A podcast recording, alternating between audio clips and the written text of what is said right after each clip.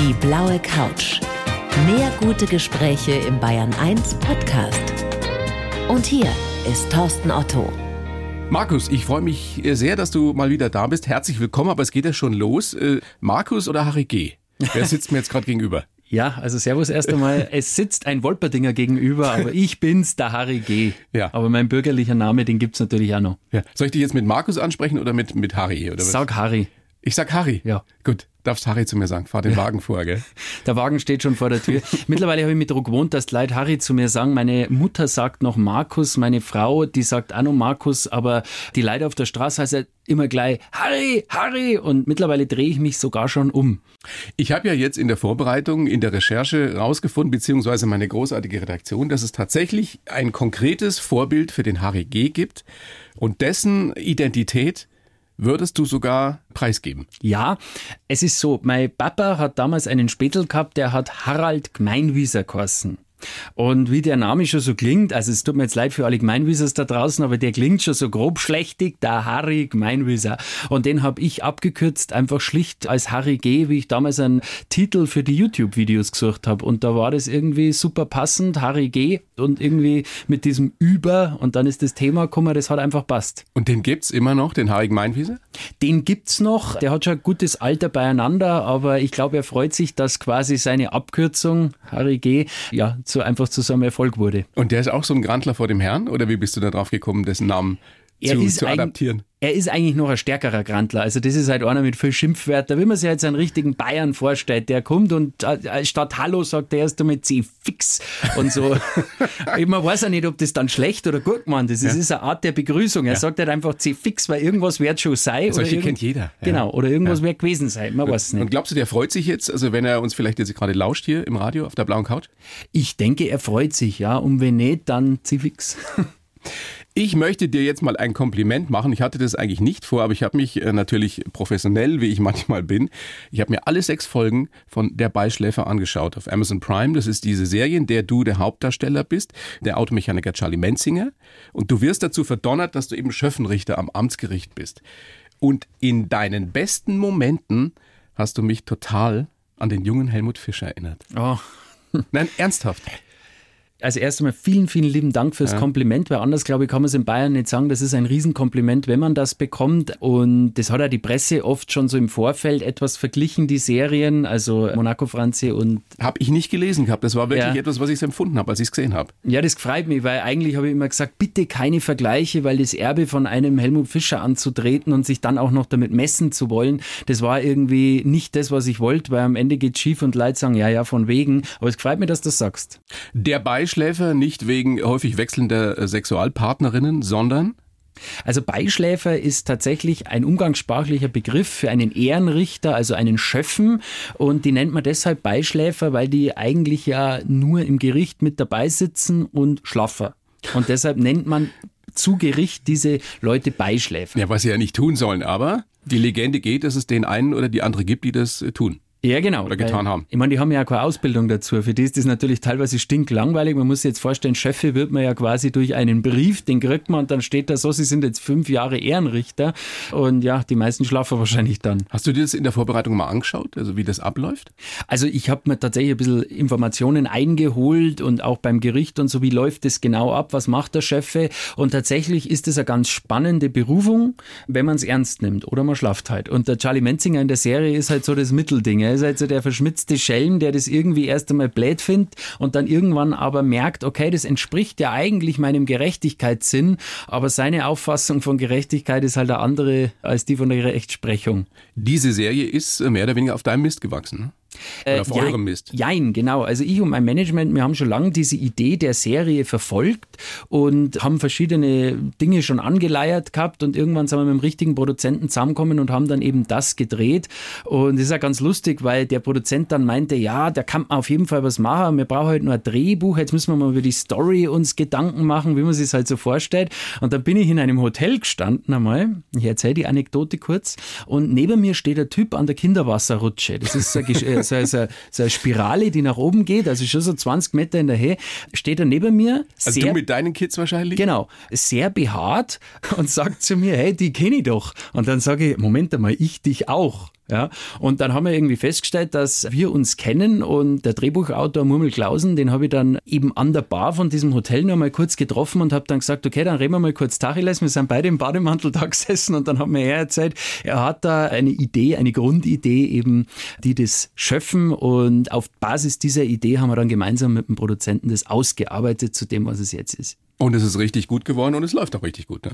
Ja, also mich freut es, dass du das sagst. Und es ist tatsächlich auch so, ich habe einen riesen Bammel gehabt, dass ich das überhaupt angehe, das ganze Projekt. Weil ich habe genau gewusst, jeder sagt, der Harry grantelt einmal jetzt 30 Minuten lang in sechs Folgen vor. Und, und jetzt meint er, jetzt muss er auch nur Schauspieler sein. So, ja? Und das ist ja genau das, was man die meisten nachsagt, muss jetzt der nur Schauspieler sein.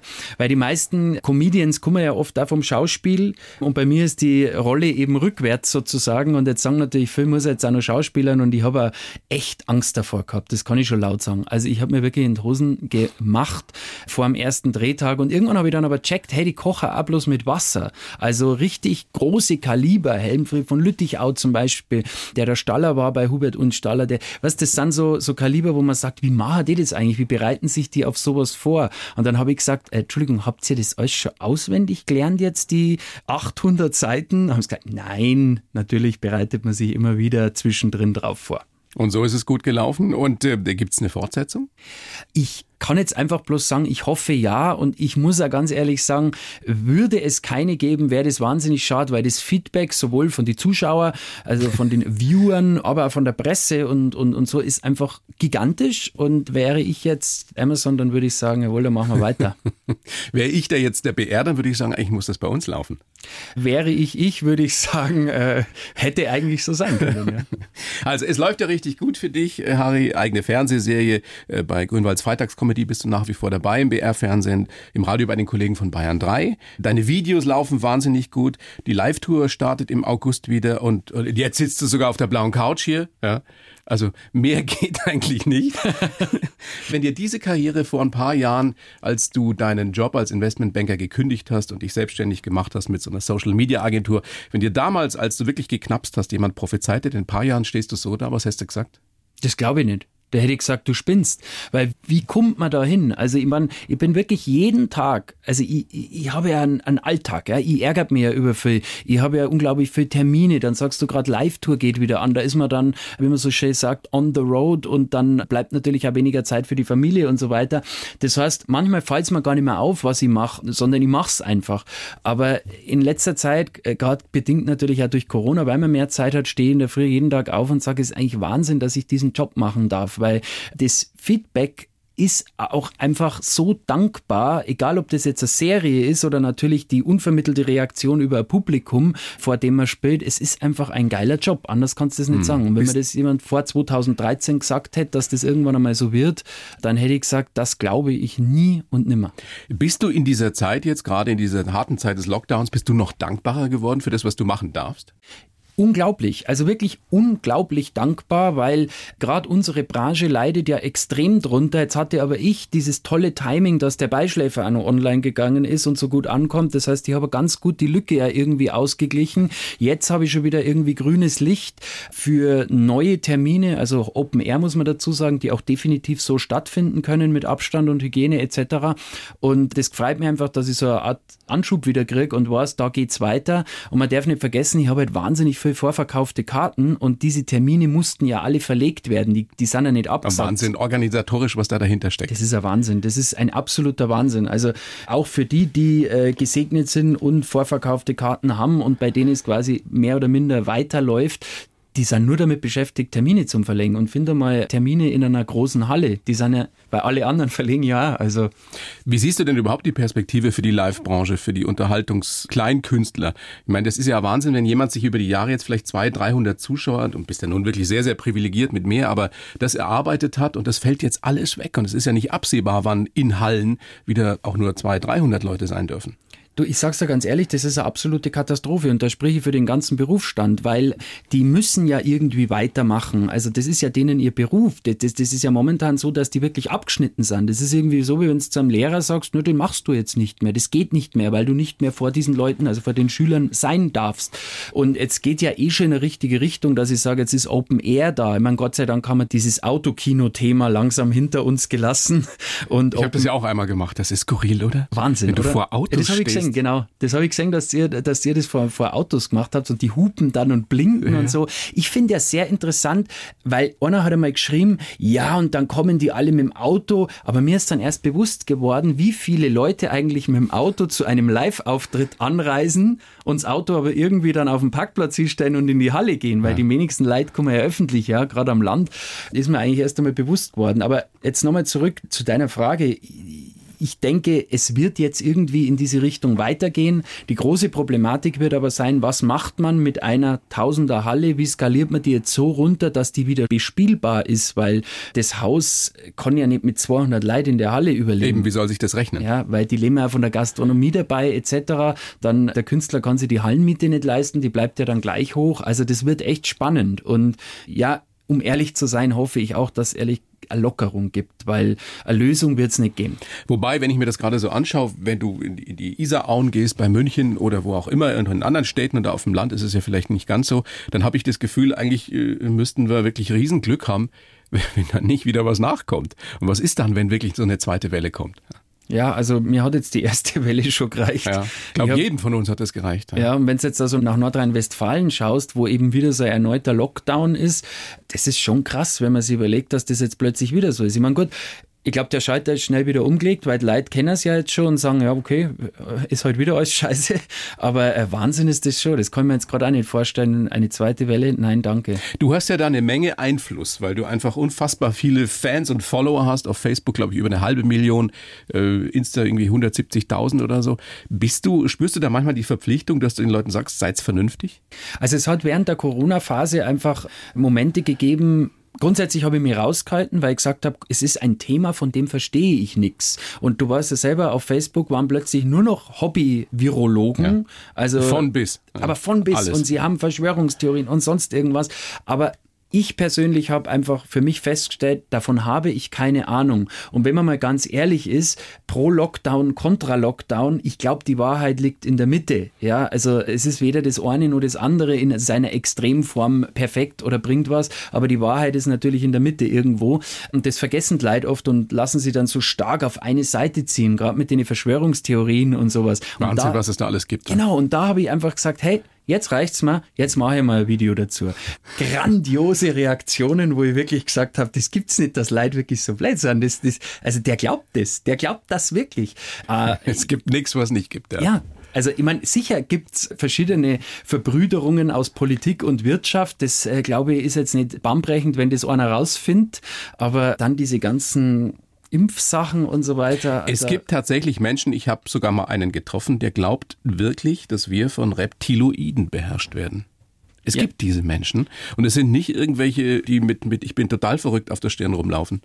Wo du ja. sagst, was ist mit dir los? Das ist ja das Beängstigende, ja. ist ja zum Beispiel, dass das sehr viele Prominente momentan aufgreifen und wirklich sich davon überzeugen lassen. Und ganz ehrlich, wenn du diese Artikel liest und die YouTube-Videos siehst, ich sag selber, ja klar, das macht alles Sinn, aber halt nur im Rahmen von dem Video. Wenn ich das in den Gesamtkontext einreihe, dann macht es ja. halt keinen Sinn mehr. Ja, der Wahnsinn ist, und da merkt man wieder der Fluch und Segen des Internets oder überhaupt der sozialen Medien, wer sich da auch alles aus der Versenkung traut, auf einmal mit welchen kruden Theorien da wird es ein bisschen schwindlig. Ja, es ist eine Gefahr teilweise, aber manchmal ist es wirklich ganz amüsant, weil man wirklich da sitzt und sagt, naja, für einen Comedian, logisch, ja, da steckt ja. natürlich viel drin. Du hast mal gesagt, wenn es mit dem Harry G nicht mehr läuft, dann äh, gebe ich Seminare, wie man erfolgreich aus dem Hamsterrad aussteigt.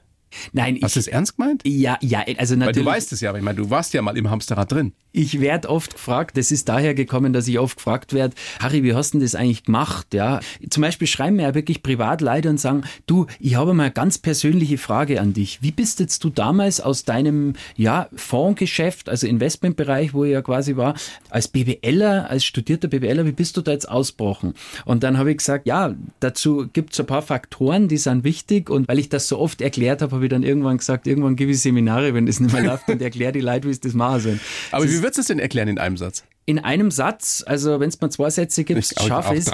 Es kehren wahnsinnig viel, ich darf jetzt umgangssprachlich sagen, Eier dazu, weil du musst das eine aufgeben und das ist die Sicherheit.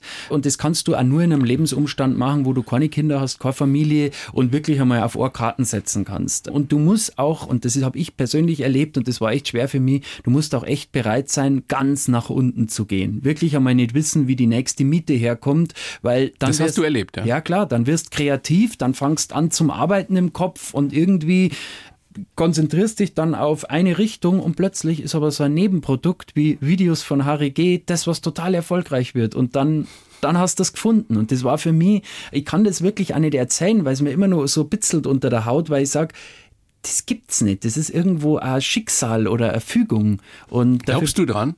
Also, dass das so sein sollte? So hat kommen müssen?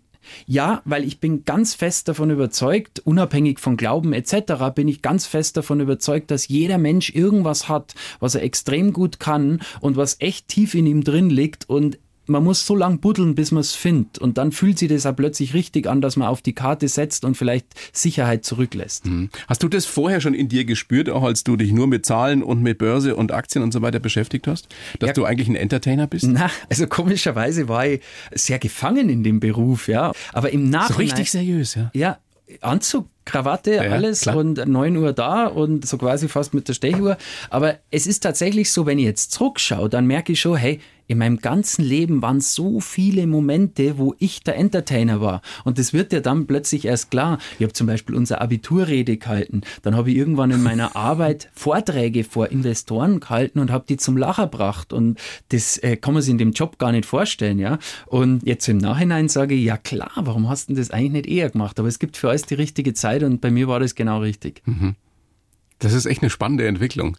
Weil die meisten Comedians oder Kabarettisten sagen, ja, ich habe das eigentlich schon immer gewusst und ich war mit zwölf schon einer, der irgendwie Radiohörspiele aufgenommen hat oder sowas. Das war bei dir gar nicht so. Ich habe schon einen Schmarrn gemacht. Wir haben Fischer auf Video aufgenommen früher. Das waren so unsere äh, Zeiten, wo, was weiß ich, mit Skateboard-Videos und sowas was. Das war da irgendwie normal, dass man Dinge auf Video aufgenommen hat und so und äh, blöde Sprüche und so. Aber das war mir nie richtig klar, dass das echt mal zu so einem definierten Job wird, ja, weil da steckt da viel dahinter. Also Blätter Hering kann jeder. Ja, ja. Also ich meine, das wissen ja viele nicht, dass da richtig Arbeit dahinter steckt. Ja.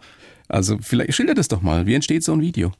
Also ein Video entsteht bei mir so, dass ich Dinge ja, beobachte, ohne dass ich es merke. Ich habe jetzt zum Beispiel ein Video gemacht über Rennradlfahrer und da, wo ich wohne, fahren wahnsinnig viele Rennradlfahrer vorbei. Und ich fahre selber auch, also ich bin früher auch Rennradl gefahren und dann habe ich mir gedacht, hey, Moment einmal, das war so der totale Individualistensport, aber mittlerweile fahrt ja jeder Depp Rennradl und wie es alle ausschauen, habe ich mir dann gedacht und das wird immer Als wenn morgen die Tour de France losgeht, ne? Genau. Und dann haben sie aber auch jetzt mittlerweile so eine Art tragbare Mode, ja, also nicht mehr nur diese bedruckten T-Shirts, also Trikots, sondern jetzt mittlerweile schon so mit so äh, Neon-Applikationen und so, weißt Und das ist alles nicht billig, das Zeichen. Dann habe ich gesagt, jetzt Moment mal, eigentlich seid ihr doch ein bisschen lustig.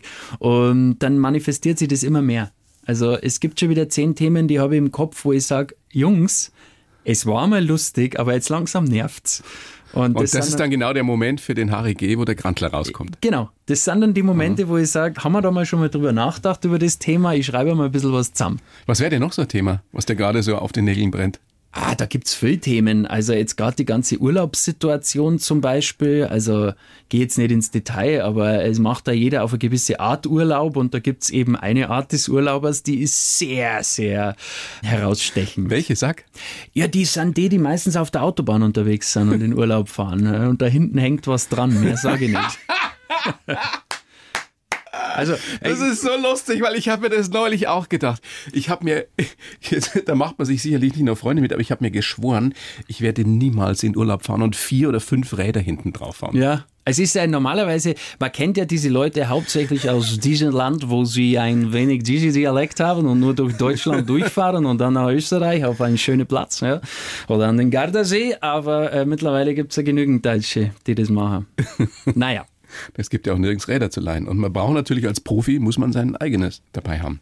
Und man muss auch dazu sagen, weil du das gerade sagst, es gibt ja auch noch genügend andere Formen des Radfahrens als Rennradfahrer.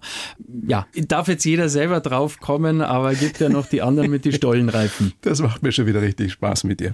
Harry, du bist der erste Gast übrigens, der jetzt nach der Corona-Pause bei uns hier im Studio sitzen darf. Natürlich mit Abstand, äh, wir haben eine Glasscheibe zwischen uns, aber es ist wirklich eine Premiere sozusagen wieder.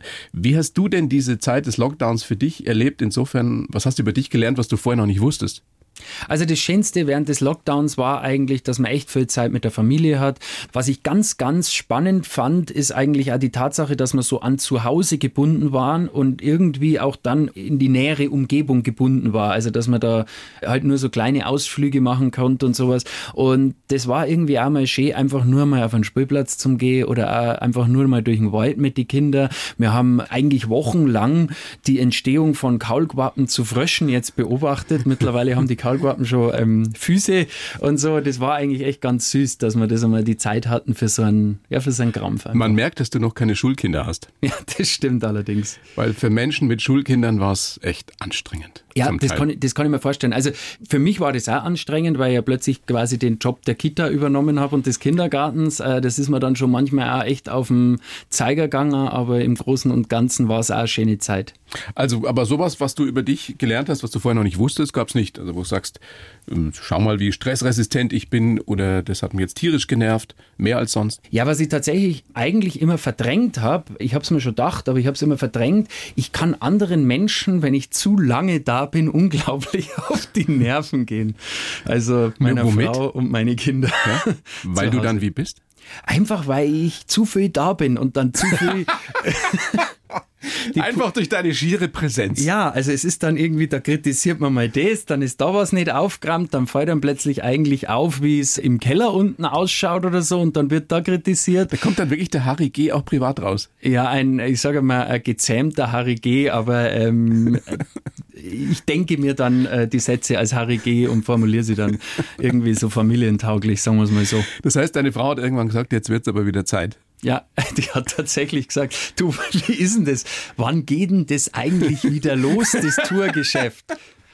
Dann habe ich gesagt, da rufst du jetzt den Söder und fragst ihn.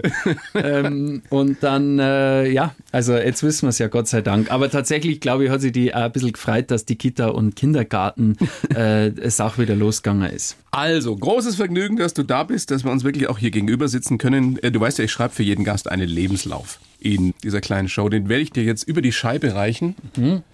Du kennst ihn noch nicht, liest ihn bitte vor. Du kannst ihn auch gerne umformulieren, wie auch immer du äh, lustig bist. Ich muss ihn aber nicht äh, auf irgendeinen speziellen Dialekt. Na, Schmarrn, du machst es einfach so, wie du magst. Also ich brauche jetzt nicht anfangen mit Ich heiße Markus Stoll, äh, was keiner wusste, ich bin im Osten geboren. Nee, sowas nicht. Nein, du machst okay, es ganz okay. normal, so wie du magst. Nein, Spaß. Ähm, also ich bin der Markus Stoll, noch besser bekannt als Harry G. Granteln ist mein Lebenselixier. Ob Isarpreisen im SUV, Hobbyradler mit Tour de France Ausrüstung oder Pseudotrachtler auf der Wiesen, vor meinen bissigen Humor ist keiner sicher. Für die einen bin ich der John McEnroe des Kabarets, für andere schon Kult. Dabei bin ich einfach nur ein Typ, der den Leuten aufs Maul schaut. Ich habe Millionen Follower im Netz, aber mein Herz schlägt vor allem für die Bühne. Menschen zum Lachen zu bringen, gibt mir einen riesen Kick. Besonders geprägt haben mich mein Vater, die Zeit in Buenos Aires und der Ausstieg aus meinem bürgerlichen Beruf. In Zukunft möchte ich noch viel mehr Blödsinn machen, viel Sport treiben und die Zeit mit meiner Familie genießen.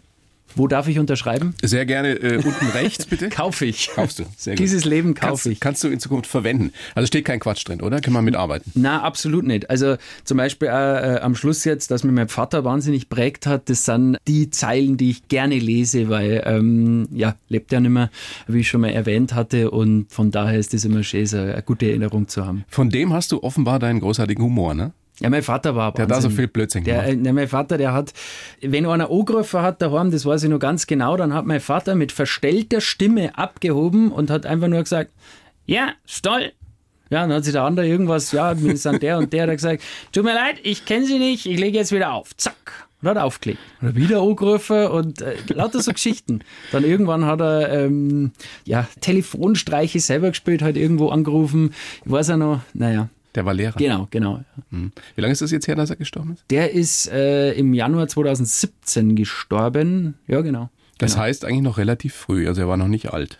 Der war 74 Jahre alt ähm, und also mittlerweile stehe ich dem Ganzen wieder solider gegenüber, aber das war wirklich, da wenn ich ja jetzt drüber denke, das ist so traurig, weil es so viel gibt und gäbe, was man ihm noch zeigen kann. Sei es jetzt seine Enkel, also einen hat er noch miterlebt am Burm, sei es aber jetzt die, ja, jetzt nenne ich es mal Karriere von mir. Das hat er auch nur in den Anfängen mitgekriegt. Ja, ne? nein, er hat schon, er hat schon viel erlebt. Also muss er sagen, wenn er 2017 gestorben ist, er hat da schon echt drei gute Jahre miterlebt und der hat sich so viel gefreut und der hat jeden Zeitungsartikel ausgeschnitten und hat ihn irgendwo hingelegt. Äh, und immer wenn einer Kummer ist, hat er gesagt, du, Hast du eigentlich meinen Burm gesehen? Da schau her in der Zeitung, jetzt lest das durch, ich komme gleich wieder. Und dann ist er gegangen und dann hat der Gast lesen dürfen.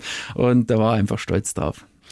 Jetzt bist du auch schon über 40. Gibt es bei dir schon die Momente, wo du manchmal denkst, jetzt bin ich auch nicht mehr so ganz jung und ich bin so froh, dass ich alles richtig gemacht habe, insofern, als ich den bürgerlichen Beruf an den Nagel gehängt habe und wirklich das mache, was ich will? Ja, also da kann ich wieder nur sagen, ich bin unendlich dankbar, weil ich mir meinem 40. Geburtstag wirklich gedacht, Wahnsinn, jetzt ist die Hälfte rum. So wie man so schön sagt, einfach, warum weiß ich nicht, weil mein Vater ist jünger geworden, manche werden älter, aber so gut die Hälfte ist rum und wenn ich mir überlege, was ich bisher gemacht habe, äh, das ist echt wie im Flug vergangen, also die Zeit vor Harry und ich bin so froh, dass ich einfach doch dann ausbrochen bin irgendwann und zu dem geworden bin, was ich jetzt bin, weil man hat dann irgendwie das Gefühl, man hinterlässt ein bisschen was oder man erreicht Leute mit irgendwas und wenn es bloß zum Lachen dient. Dann das heißt das bloß zum Lachen. Ich glaube, gerade in so einer Zeit wie der jetzigen, die wir jetzt alle erleben, ist es unwahrscheinlich wichtig, dass es Menschen gibt, die uns zum Lachen bringen. Absolut. Die uns unterhalten. Absolut. Das wird jetzt auch, äh, Und es wird nicht genug wertgeschätzt. Genau, also das stimmt tatsächlich, weil Lachen ist, äh, ist halt so, ja, mei, da macht man dann Blödsinn und dann lacht einer, wohingegen der Schriftsteller hochgelobt wird und so. Äh, aber trotzdem, Lachen ist eine sehr komplizierte Sache und jeder, der sich mal vor tausend Leute hinstellt und dann sagt man, du pass auf, die sollen jetzt seit zwei Stunden am besten durchlachen. Viel Spaß. Du kannst dich ja noch gut an deinen ersten Auftritt erinnern, oder? Auf der Bühne. Das war Wahnsinn. Erzähl. Ja, also es war so, das war der erste Auftritt. Äh, wir haben halt am Anfang so Auftritte angenommen, wo man gesagt hat, da kann man sich ausprobieren. Dann ist das Uferlos Festival in Freising dahergekommen. Das ist ein äh, Charity Festival gewesen. Das war umsonst. Ja, da hast du hingehen können und Kabarettisten oder was weiß ich, Künstler umsonst sehen. Einer davon war ich, der Harry G. Ich weiß nicht, es hat glaube ich 30 Grad gehabt. Es war unerträglich heiß in so einem Zirkuszelt und das war hinten offen. Das muss ich jetzt dazu sagen. Also diese, diese Vorhanglappen waren nach oben. Und weil die nach oben waren, sind da nicht 300 Leute wie erwartet gekommen, sondern 1000 Leute und sind hinter den Vorhang rausgestanden, bis ins Freie. Da waren Leid über Leid. Und dann hat meine Tourbegleiter, also mein Management damals rausgeschaut, ist zurückgekommen zu mir, hat mich angeschaut und hat nichts gesagt. Und dann habe ich gesagt, was ist denn los? Und dann hat, ich weiß nicht genau, dann hat mein Manager zu mir gesagt, ich weiß nicht, wie ich das sagen soll. Ähm, es sind sehr viel Leid. Und ich, ja, wie viel? Voll. Nein, hinten raus übers Zelt. Also ich, er schätzt so 1000. Und ich bin da hinten gestanden und habe mir wirklich gedacht, warum? Warum? Warum nicht 300? Das hätte ich jetzt verarbeitet seelisch. Warum 1000? Aber äh, tatsächlich habe ich dann schnell auf der Bühne gemerkt, es macht keinen Unterschied. Im Gegenteil, wenn 1000 lachen, dann lachen die energetischer als 300 und dann ist halt losgegangen. Und dann habe ich da einen sehr, sehr guten Auftritt hingelegt und bin von der Bühne. Und dieses Gefühl, das kann jetzt nur jemand vom Berufsstand, von meiner Zunft nachvollziehen, da von der Bühne zu gehen, das ist ein Wahnsinn das hat nur kein Wiesenrausch zusammengebracht, was das mit deinem Körper macht. Das ist wirklich brutal. Also du willst nur noch auftreten, jeden Tag dreimal. Das flaut dann aber irgendwann wieder ab. aber Und da hast du gewusst, das ist das Richtige für dich. Ja, das ist wirklich ein Davor hast du ja eben Gefühl. nur Videos gemacht, deswegen kamen da auch tausend Leute. Ja, eben. Und ja. du denkst dir mal, okay, das sind halt Klicks. Also es schaut schon jemand an und dir ist klar, okay, eine Million Leute sind eine Million Leute, das kannst du dir schon vorstellen, das ist ein Haufen Leute. Aber wenn dann einmal wirklich tausend beim Auftritt stehen, unfassbar. Kannst du das bis heute, kannst du das umrechnen? Also ich sage jetzt mal 500.000 Fans sind dann 500 Zuschauer oder 1000 Zuschauer oder kann man das überhaupt nicht machen? Also das kann man nicht wirklich runterrechnen, na. Das ist immer unterschiedlich. Es gibt ja so YouTube-Phänomene, Internetphänomene, Künstler, die da richtig erfolgreich sind, die aber im, im richtigen Leben nicht funktionieren. Ja, das stimmt. Das kommt natürlich auch darauf an. Ich habe ja, also das Glück, Harry G. zu werden über Internetvideo war eine Sache. Aber natürlich daraus wirklich ein Modell zu machen, um auch irgendwie äh, das einen Beruf nennen zu können und auch davon leben zu können, das war die Bühne. Die Bühne ist ein Geschäft, das ist nochmal ganz andere Liga. Du musst ein richtiges Programm schreiben, du kannst Richtig. dich nicht einfach hinstellen und irgendwas erzählen. Richtig. Und dieses Programm, und das ist ja Wahnsinn, wenn man das jemandem sagt, das muss eineinhalb Stunden Minimum sein. Es ist irre lang, ja. Und das ist nochmal eine ganz andere Liga. Und da habe ich mir echt am Anfang echt hart da, wie ich das mache. Aber ich habe Gott sei Dank eine Gabe und das ist schnell auswendig lernen können. Und von daher hat mir das nie so viel ausgemacht, das dann zu verinnerlichen. Und irgendwie, da möchte man nicht mehr ohne. Wenn man das einmal Blut geleckt hat, dann, dann, dann bleibt's. Also man kann es ja bald wieder sehen. Hornboy heißt dein aktuelles Programm und du bist zu sehen im Kino am Olympiasee am 7. und 8. August. Richtig, genau. Zirkus Krone zweimal nacheinander, 9. 10. September. Wow, ich meine, das ist auch sowas, ey. Zirkus Krone, wenn du überlegst, wer da alles schon aufgetreten ist. Die allergrößten. Und dann bist du da an zwei Abenden nacheinander.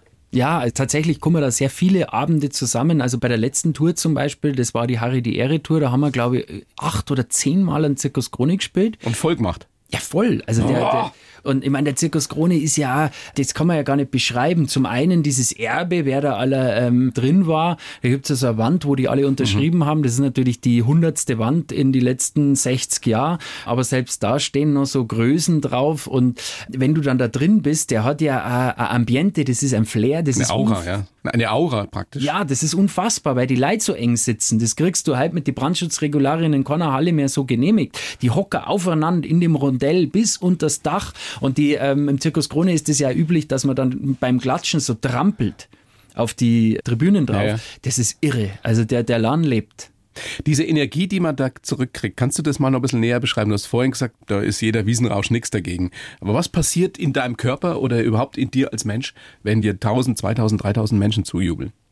Das ist unbeschreiblich. Das ist wie Tennis spielen. Das ist eben kein Wiesenrausch, weil der Wiesenrausch ist meistens nur sehr einseitig. Ja? Also du schüttest Bier in dich rein und das äh, wohlige Gefühl bleibt in dir und wird dann irgendwann zum schlechten Gefühl. Und irgendwann muss es wieder raus. Ja, ja genau. Entweder unten oder oben. Ja. Ähm, naja, äh, ich weiß auch nicht, du schmeißt in die Menge was rein und dann kommt ein Jawohl wir denken genauso und klatschen und lachen dabei zurück. Und das ist unfassbar. Du baust eine magische Ebene mit dem Publikum auf. Ich habe mal einen Künstler gelesen, der hat gesagt, viele Auftritte sind Auftritte, aber es gibt wenige Auftritte, da hat man eine komplette Chemie und Magie mit dem Publikum. Und ich würde sagen, dass eigentlich alle meine Auftritte nach dem Prinzip funktionieren, ich hol euch zu mir ins Boot. Ja, also viele Künstler, äh, glaube ich, stehen auf der Bühne und sehen den Zuschauer so als den Feind, den man besiegen muss, dass er lacht. Und bei mir ist es eher so, hey, ihr seid Kummer, äh, ihr habt eine Eintrittszeit, machen wir uns doch einfach einen schönen Abend. Ähm, ich und wir und nicht ich gegen euch. Und ich glaube, das spürt man einfach manchmal. Gibt es bei dir, dass du die Zeit vergisst? Das sind ja eigentlich so die besten Momente mit dem Leben, wenn man in so einem Flow drin ist. Kennen ja Sportler auch, ja. Kennst du das auf der Bühne auch? Ja, also du bist komplett zeitimmun und auch gegen alles andere. Das ist ein Wahnsinn auf der Bühne. Also zum Beispiel, äh, es gab einmal den Moment, ich hatte vergessen, aufs Klo zu gehen, also klein, äh, und musste vor der Bühne dringendst aufs Klo. Aber es war spät, weil mir runterzählt haben, dass ich jetzt raus muss. Und ich habe in dem Moment gewusst, ich gehe jetzt dann aus und ich spüre erst einmal 45 Minuten nichts mehr von dem. Und genau so war's. Du vergisst es mit dem ersten Moment. Das Adrenalin, das da in deinen Körper neischierst, das ist so unglaublich. Du bist so wach, du bist so da. Da kann hinten einer in die Haare kratzen bei 2000 Leuten, das Siggi. Also wenn er beleuchtet ist, sagen wir jetzt einmal, so wie im Zirkus Krone ja. zum Beispiel, weil der es recht hell ist. Du bist so da und das, glaube ich, spüren die Leute einfach, dass du nichts abspulst, was dir wurscht ist oder schon erst einmal fünf halbe davor drungen hast. Du merkst einfach, der Typ ist voll da. Die SZ hat mal über dich geschrieben, der John McEnroe des Kabaretts. Also für die Jüngeren unter uns, John McEnroe war ein großartiger Tennisprofi, der vor allem auch dadurch aufgefallen ist, dass er ausgeflippt ist. Mhm. Ja, also, ist ein Kompliment für dich? Ja, schon, weil John McEnroe war einfach ein unglaublich temperamentvoller Spieler. Also für die, die es nicht wissen, das war der, und der. genial. Ja, und genial. Viele werden jetzt sagen, ja, das war ein Bauer, aber er hat immer seinen Tennisschläger grundsätzlich, wenn er sich geärgert hat, auf den Boden geschmissen, zertreten. Und äh, was mir, das habe ich letztes Mal erst in YouTube-Videos wieder angeschaut, wie er mit dem Schiedsrichter schimpft. Also wie er ihn wirklich fäkal beschimpft und natürlich gesperrt wird. Liebe Kinder alles. nicht nachmachen, aber Nein. sehr lustig anzuschauen. Äh, aber es war wie ein Fußballspieler bloß am Tennis Tennisplatz. Ja. Und äh, das war irgendwie immer beeindruckend, der Typ. Und darum haben sie das, glaube ich, immer geschrieben, weil ich halt auch gern schimpf. Aber Ja, große Emotionen auch. Ja? Genau. Du hast mal gesehen, wie er gelitten hat, wenn er vermeintlich äh, falsch äh, geruhlt wurde, wenn ein Schiedsrichter was falsch entschieden hat. das ist Wahnsinn, der hat sich so aufgeregt. Also, der hat Muss man echt mal gucken, selbst wenn man kein großer Tennisfan Ja, ist, ist das- es super. Das müsst ihr euch wirklich mal anschauen, weil der schreit so laut dann in diesem, in diesem Center Court rum, dass alle dann, äh, das ganze Publikum buht mittlerweile. Er scheißegal, er schreit weiter. Ich würde gern mit dir, was wir glaube ich noch nie gemacht haben, über diese Zeit in Buenos Aires sprechen, weil du schon jetzt mehrfach auch gesagt hast, dass das für dich so eine, so eine, so eine geile Zeit war, dass die dich auch so geprägt hat. War das nach dem Abi oder Nein, das war während dem Studium. während dem Studium schon? ja? Also bei uns im Studium, für die, die es nicht wissen, ich habe in Innsbruck studiert, in Österreich, ähm, nicht als NC-Flüchtling, sondern damals eher, eher wegen der Bergnähe und weil ich ja passionierter und früher auch so halbprofessioneller Freeskier war, also Wow, äh, ja. so Geländeskifahrer war und das heute auch noch sehr gerne mache. Auf jeden Fall bin ich deshalb nach Innsbruck gegangen und da war es obligatorisch, dass man ein Semester beziehungsweise zwei Semester, also fast ein ganzes Jahr im Ausland verbringt und ich habe mir Buenos Aires ausgesucht, weil ich das irgendwie spannend fand und das Der war nächste Weg. ja, und das war aber einfach eine Zeit, weißt du, du warst so weit weg von daheim und ich glaube, das war so der erste richtige Abnabelungsprozess, wo man gesagt hat, egal was ist, du siehst diese Leute, also meine Eltern jetzt einfach einmal ein Jahr nicht. Ja, und also glaube in einem Notfall ist, fliegen die her oder du fliegst heim. Aber das war irgendwie so der erste Prozess, wo ich glaube ich gesagt habe, jetzt einmal komplett alleine. Und das war echt spannend und prägend. Und ich habe wirklich Lebensfreundschaften daraus gewonnen. Konntest du vorher Spanisch? Ähm, ein bisschen und da drüben habe ich es komplett. Jetzt, jetzt bringe ich das Wort schon immer raus. Intensiviert. Ja. Also lass uns doch trotzdem ein bisschen dran teilhaben. Wie war das die, die Zeit? Also ich meine, das ist ja nun eine der Weltstädte überhaupt, Buenos Aires. Die wenigsten waren jemals dort. Was zeichnet die Stadt aus? Also wie sind die Menschen dort? Wie sind die Frauen? Wie waren sie zu dir? Unglaublich viele Rothaarige. Ja. Es ist tatsächlich so, weil da natürlich Ja? viele Engländer früher waren und so diese englischen Gene und Wurzeln sieht man da sehr viel. Es war, eigentlich war es eine sehr interessante Zeit, wann ich darüber bin, weil es war 2001, 2002 in Buenos Aires die schlimmste Finanzkrise äh, jemals mit totaler Abwertung des äh, Peso und äh, richtigen Unruhen auch und ich bin da 2004 hin. Das heißt, das Land war unglaublich stark noch im Umbruch und im Wiederaufbau. Dementsprechend war natürlich auch alles wahnsinnig günstig für uns Europäer. Also die Wohnung, ich habe ja ganz tolle Wohnung gemietet, die war wirklich ganz, ganz günstiger und das Leben war für uns natürlich, das war wie, ja, wie, wie so ein bisschen ein Spielplatz. Wie haben die ähm, auf so einen jungen Deutschen reagiert? Also bist du da Exot gewesen?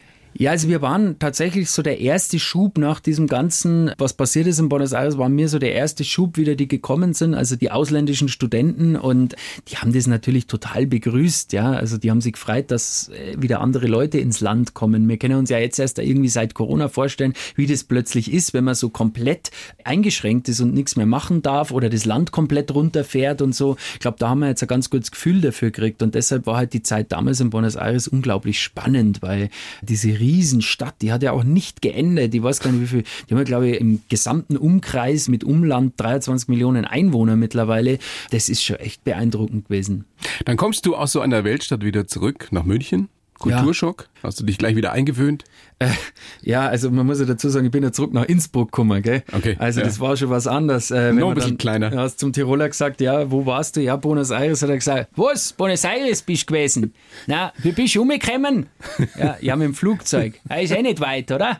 Äh, ja, doch schon. Ja, na, Buenos Aires kenne ich auch. Na, super. Da gibt's ein super Steak, ja. Na, wenn du reinfliegst, gleich links warst. das war schon ein extremer Kulturschock, aber ähm, dann ist für mich weitergegangen nach München und das war dann irgendwie gleich auch die nächste Großstadt und Job und allem und so.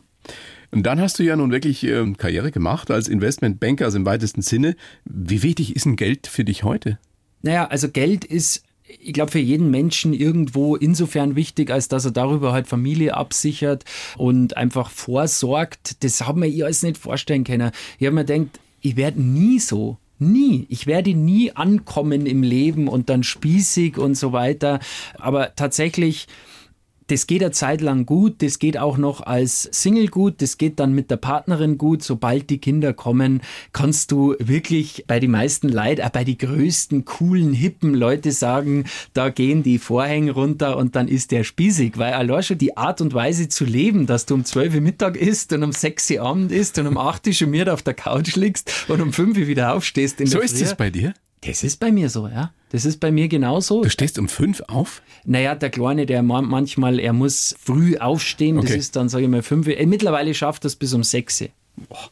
Hart. Ja, aber das ist, äh, das ist halt so nervenzerrend irgendwo und energiezerrend, dass, glaube ich, bei jedem da so eine Art Spießertum einsetzt. Ja. ich habe mir das nie gedacht, dass das bei mir einsetzt, aber die sind ja alles für die, deine Kinder. Und irgendwie ist es das klar, dass man dann da vorsorgt und umsorgt und da spielt Geld natürlich irgendwo immer eine Rolle, aber das Wichtigste im Leben und das war sie eben, nicht nur durch meinen Papa ist Gesundheit. Gesundheit mhm. ist alles und der Freude am Leben und wir leben nur einmal und vor lauter Vorsorge und Arbeit sollte man sich aber auch nicht verrückt machen und das glaube ich haben wir jetzt in diesem Lockdown eben gesehen. Genießt den Moment, es könnte jederzeit anders kommen.